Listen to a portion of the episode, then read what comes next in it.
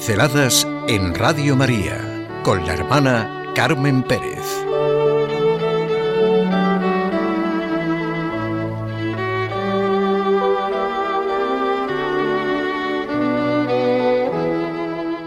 La corona de Adviento, anuncio de la Navidad. Esta pincelada es gracias a mi amiga Claudia.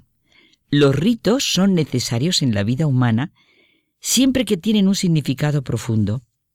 ¿Qué es un rito? pregunta el principito de Saint-Exupéry. Es algo demasiado olvidado. Es lo que hace que un día sea diferente de los otros días, una hora de las otras horas, significa vivir de la amistad, crear lazos. Y lo que hay que hacer para crear lazos es preparar el corazón. Los ritos, las ceremonias, nos hablan del tiempo de Dios.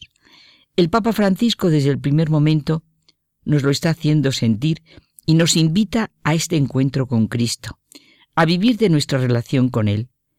No traigo oro ni plata, sino algo más valioso, Jesucristo. Somos el pueblo de Dios que camina al encuentro con Jesucristo. Nos es urgente recuperar el carácter luminoso propio de la fe, pues cuando su llama se apaga, todas las otras luces acaban languideciendo. Creo que tenemos bastante experiencia de todo esto. Lo que sucede en la Iglesia Católica es importantísimo. Lo que sucede en lo que llamamos el tiempo litúrgico, porque preparamos el corazón para cada acontecimiento, porque cada tiempo tiene sus propios signos. Afirmaba Odo Kassel que el tiempo litúrgico se repite como en una espiral progresiva que va hacia la meta definitiva del encuentro con el Señor.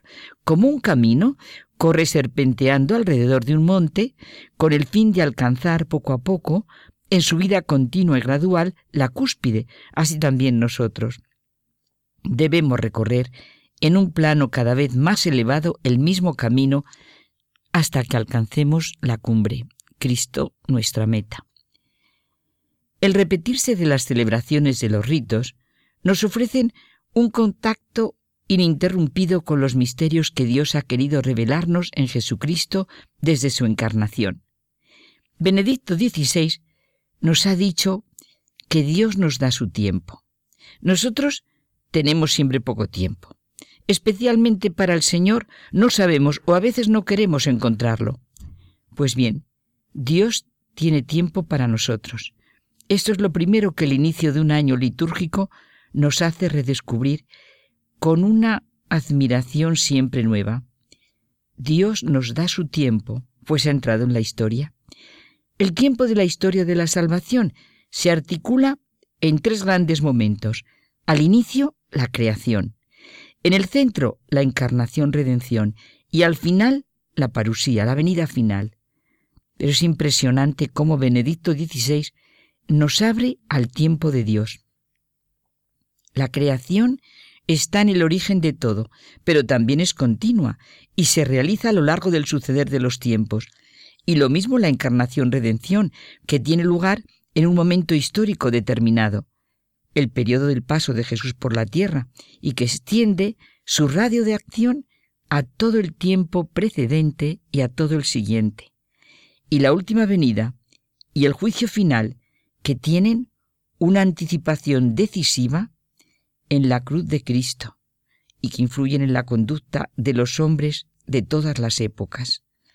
Los ritos y las ceremonias del tiempo de Adviento nos ayudan a vivir en el tiempo de Dios, que implica nuestra relación con Él en dos momentos.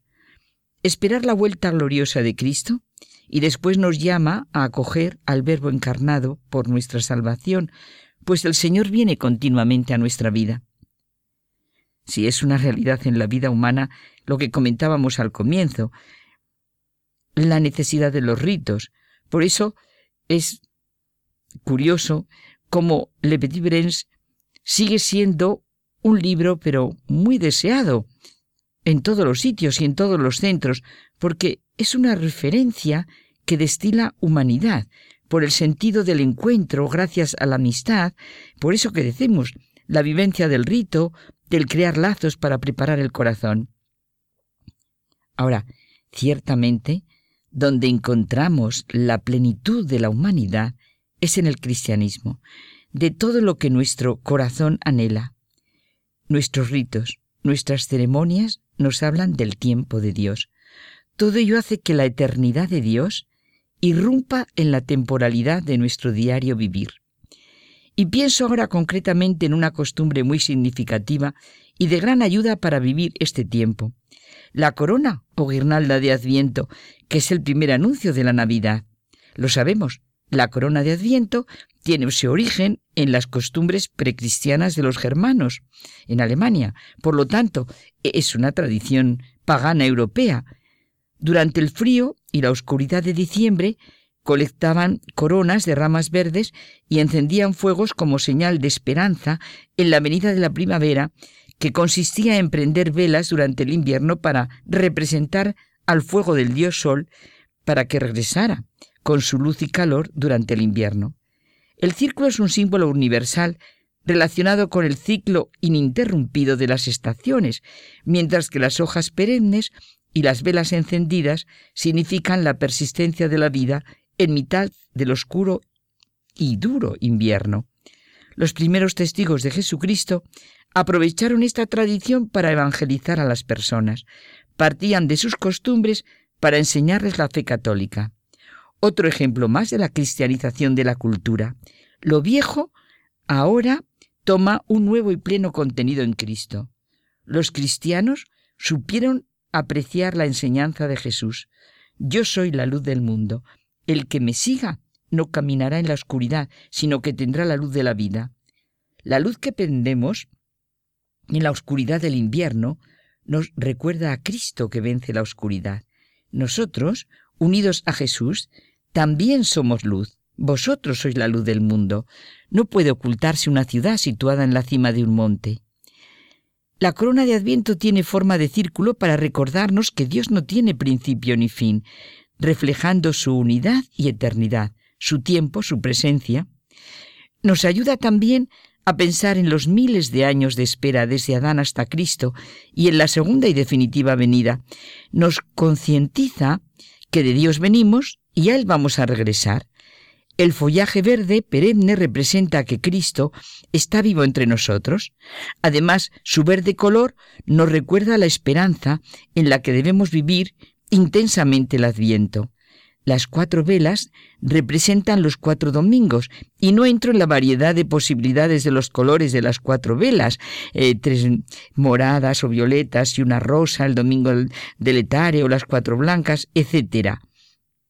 Cada cual ve un símbolo y una significación. Sí, las cuatro velas en concreto son los cuatro domingos. Eso es lo importante. La luz de las velas simboliza la luz de Cristo que anhela nuestro corazón y nos permite ver tanto nuestro interior como el mundo. Las manzanas rojas, que a veces adornan la corona, representan los frutos del jardín del Edén con Adán y Eva, que trajeron el pecado al mundo, pero recibieron también la promesa del Salvador universal. El listón rojo representa nuestro amor a Dios y el amor de Dios que nos envuelve. Crear lazos que preparen el corazón y nos hablen del tiempo y del encuentro con Dios. Vamos a vivir con toda intensidad nuestra preparación para la llegada de la Navidad.